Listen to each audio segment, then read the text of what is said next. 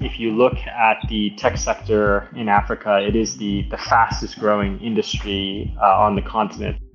Sansibar hat da natürlich einen sehr attraktiven Namen, sehr attraktiven Approach und dazu kommt, dass äh, die Regierung hier wirklich sehr willens ist, die Policies und die Regulierungen für solche Companies ähm, im Interesse dieser Unternehmen an, anzupassen. You really don't have this type of arrangement in any other uh, African state. Afrika. 55 Länder. Konstruktiv und differenziert. Das ist der 55 Countries Podcast mit Julian Hilgers. Sansibar. Das klingt für viele wahrscheinlich vor allem nach schönen Stränden, türkisblauem Wasser und Palmen. Und in der Tat, der Tourismus macht in Sansibar knapp ein Drittel der Wirtschaftsleistung aus. Doch die Insel will unabhängiger von Urlaubern werden. Gemeinsam mit der Privatwirtschaft will die sansibarische Regierung ein Silicon Sansibar schaffen und die boomende Tech-Branche aus Afrika und digitale Nomaden aus der ganzen Welt auf die Insel locken. Kann das funktionieren? Und wie würde die lokale Bevölkerung davon profitieren? Mit diesen Fragen bin ich im September nach Sansibar gereist, um mir das Projekt vor Ort anzusehen. Unter anderem habe ich dort mit Katrin Dietzold gesprochen. Gemeinsam mit ihrem Mann und ihrer Firma CPS baut sie auf Sansibar eine neue Stadt, Fumba die zum Herzstück des Silicon Sansibar werden soll. Also Silicon Sansibar ist eine Initiative, ähm, in der ähm, Tech-Companies, also so Unternehmen wie man kennt sie typischerweise als Facebook oder Google oder so, ja, solche Unternehmen suchen zunehmend äh, Plätze, wo sie wachsen können, ähm, wo sie sich vergrößern können, wo sie den Markt auch um sich herum haben, für den sie ihre Produkte, ihre Technik bauen. Und Afrika ist da sehr attraktiv und sehr wichtig. Ähm, und in Afrika besuchen diese Unternehmen Plätze, wo sie, wo sie arbeiten, wohnen und leben können. Sansibar hat da natürlich einen sehr attraktiven Namen, sehr attraktiven Approach. Und dazu kommt, dass äh, die Regierung hier wirklich sehr willens ist, die Policies und die Regulierungen für solche Companies ähm, im Interesse dieser Unternehmen an, anzupassen. Ja, und äh, wir erwarten, im Moment haben wir 200 Anfragen von Firmen, die kommen möchten. Ein, ein Beispiel ist Vasoko zum Beispiel, der einer der größten Unternehmen, die in Afrika als Tech-Company agieren. Ähm, aber wie gesagt, viele, viele mehr. Und ähm, wir validieren jetzt diese ganzen Anfragen und gucken, äh, mit welchen Herausforderungen die kämpfen, was sie brauchen und versuchen das natürlich dann hier zu vermitteln. Und warum ist Sansibar jetzt genau der richtige Ort dafür?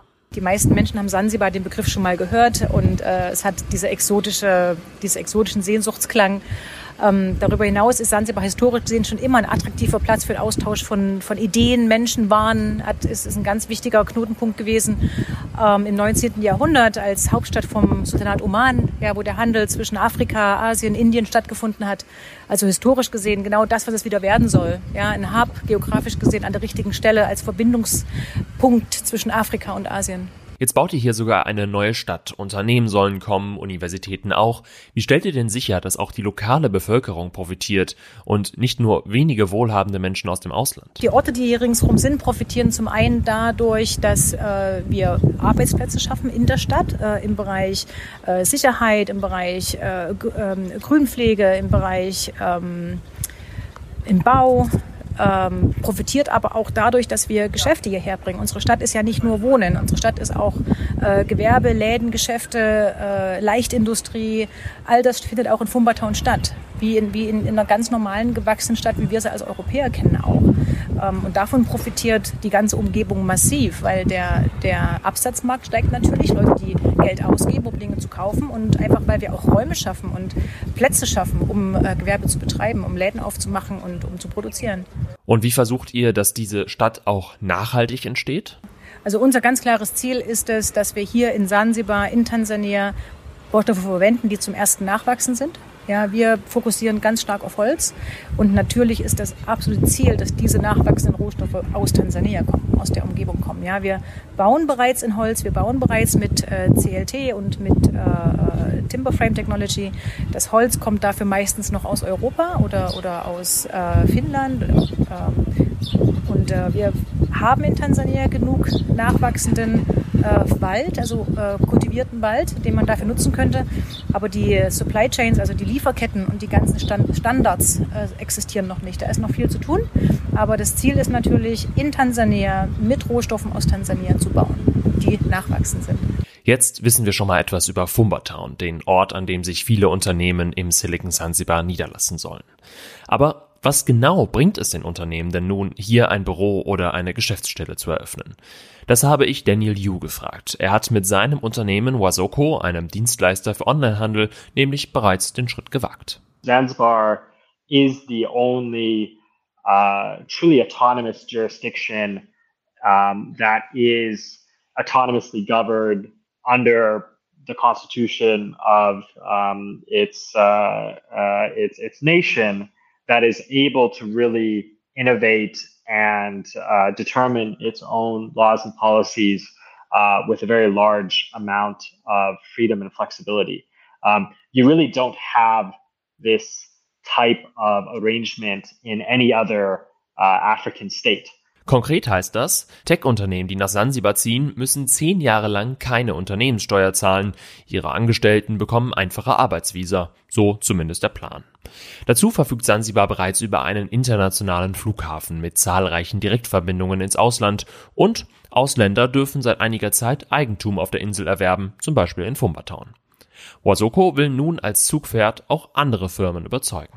We've actually seen uh, over 100 companies uh, submit interest uh, re- regarding Silicon Zanzibar. Uh, and, and this is across all different sectors. Um, so companies that are doing uh, uh, financial services, companies that are doing e-commerce, such as ourselves, companies that are doing e-mobility. Um, so looking to bring in electric motorcycles or buses, you know, these types of things. Bis es aber wirklich ein florierendes Silicon Zanzibar gibt, könnte es allerdings noch einige Jahre dauern. Ecosystem building is definitely a a long term process. Um, you know, Silicon Valley uh, certainly wasn't built overnight, or even in a year, or even really ten years. Um, you know, uh, the, the the story of of you know Silicon Valley uh, goes back you know more than 50 years at this point from uh, the start of uh, Hewlett Packard HP, the computer company that was uh, you know, going out of the, the garage of, uh, of the founders, you know, assembling microchips to do, you know, basic computers. Zur Wahrheit gehört aber auch, Sansibar ist nicht der einzige Standort für Tech-Unternehmen. Im Gegenteil. Kapstadt, Lagos und vor allem Nairobi gelten bereits als Zentren für Startups und Tech-Firmen in Afrika. Ruanda investiert massiv in die Infrastruktur für die Branche in der Hauptstadt Kigali und dazu entstehen immer wieder neue Städte mit ähnlichen Vorhaben wie im Silicon Sansibar, zum Beispiel in Konza City südlich von Nairobi, das bisher aber nicht über den Status eines ambitionierten Bauprojekts hinauskommt. Laut Daniel Yu ist diese Konkurrenz der Standorte aber gar nicht schlecht, denn das Potenzial der Branche auf dem Kontinent ist riesig. If you look at the tech sector in Africa, it is the, the fastest growing industry uh, on the continent. I think if you look at the numbers, uh, 2016 to 2021, um, uh, you know, tech investment in Africa grew from $500 million to $5 billion, so 10x in just the five, uh, five year period. Um, and so the reality is that, um, you know, this is the, the, the, the fastest growing industry um, you know, whether, uh, you know, African governments um, are focused on it or not. And so, you know, the real opportunity is that for forward thinking governments, um, you know, like Zanzibar, um, who are really recognizing that, you know, technology is the future and it's coming, uh, whether uh, they're focused on it or not, um, there, there is a big opportunity to position um, their their their governments position their their jurisdictions as um, you know being um, you know a, a, a friendly place, a welcoming place um, for those companies for that investment. Das klingt jetzt erstmal alles sehr vielversprechend. Doch wo lauern bei einem Projekt wie Silicon Zanzibar möglicherweise Probleme? Was muss man beachten, wenn man am Reißbrett ein solches neues Ökosystem plant?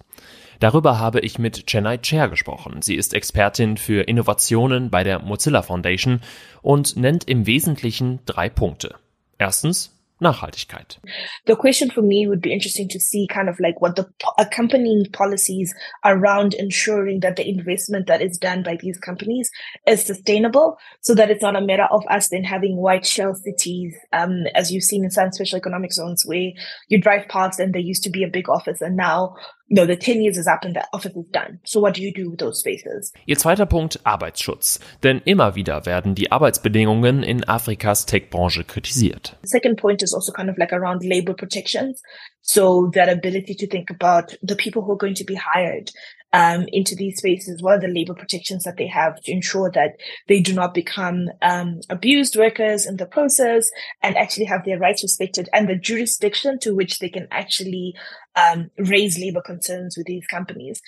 Und drittens, was bedeutet ein Projekt wie Silicon Zanzibar für die Wirtschaft in der Region? I think there's also a need just to ensure policy that this doesn't end up closing off competition to other stakeholders who may be interested in participating in this like opportunity, particularly local initiatives, so that in the end the people who benefit from the incentives or the people who benefit from the market are a few international organizations, again, with that ability to up and leave when everything is done. Besonders der Aspekt der Gesetze zum Arbeitsschutz und der Regulierung ist Chennai wichtig. Im Idealfall müsste es einheitliche Regeln geben, zum Beispiel durch die Afrikanische Union. Sonst könnte es passieren, dass der Wettbewerb zwischen den Standorten wie Nairobi, Lagos oder Sansibar auf Kosten der Menschen geht. My only concern is as these multiple entities exist, that it doesn't become a race to the bottom. So that it doesn't become an offer of like, we will have the worst labor regulations. We will have the best tax-free incentives that then don't benefit and stimulate local economy. Ob es solche Regeln geben wird und wie genau die aussehen, das müssen wir abwarten. Denn noch ist Silicon Sansibar vor allem eine Idee. Einige Dinge müssen noch verhandelt werden und auch die Infrastruktur auf der Insel, die muss noch ausgebaut werden, damit das Projekt wirklich Erfolg haben kann. Dazu zählt eine noch verlässlichere Internet- und Stromversorgung, aber auch bessere Straßen und auch ein neuer Fährhafen, der Fumbertown irgendwann direkt mit Tansanias Hafenmetropole Dar es Salaam verbindet. So viel über das Silicon Sansibar. Ich habe auch für andere Medien über das Thema berichtet. Die Links findet ihr in der Folgenbeschreibung. Genauso natürlich weitere Informationen zu den Gästen in dieser Folge. Schreibt mir doch gerne, was ihr vom Projekt Silicon Sansibar haltet oder auch wie euch die Folge gefallen hat. Das geht zum Beispiel auf Instagram über at 55countries oder meinen privaten Kanal at julianhilgers oder per Mail an 55countries at julian-hilgers.de. Das war's für Folge 33. Im Dezember wird es höchstwahrscheinlich keine neue Folge geben, denn ich möchte mir etwas Gedanken machen, wie ich diesen Podcast weiterentwickeln und eventuell auch ausbauen kann. Falls ihr dazu Gedanken und Ideen habt oder mit mir zusammenarbeiten möchtet, dann meldet euch ebenfalls gerne. Danke fürs Hören, kommt gut durch den Herbst. Bis bald. Tschüss.